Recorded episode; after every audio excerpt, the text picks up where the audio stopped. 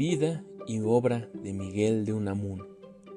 Entre los más destacados escritores de la generación del 98 se encuentra el brillante Miguel de Unamuno, nacido en Bilbao del 29 de septiembre de 1864 y falleció en Salamanca el 31 de diciembre de 1936.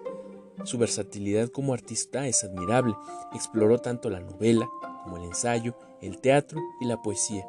En su adolescencia, prevaleció y tomó la ciudad durante la Tercera Guerra Carlistia, a través de la paz en la guerra. Se doctoró en Filosofía y Letras de la Universidad de Madrid, habiendo recibido a los 19 años la altísima calificación.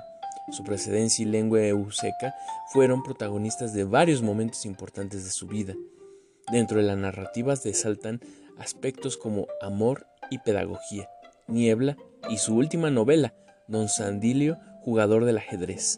De su poesía, profunda y magistralmente escrita, destacamos los poemarios El Cristo de Velázquez y Andanzas y Visiones Españolas.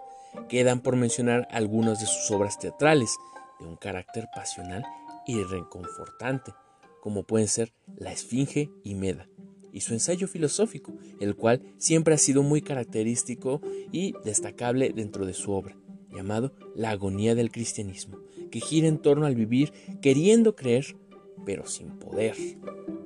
Como último punto, hay que destacar que su aporte literario, que incluye las narrativas, poesías y teatro, se extiende desde 1895 hasta 1930.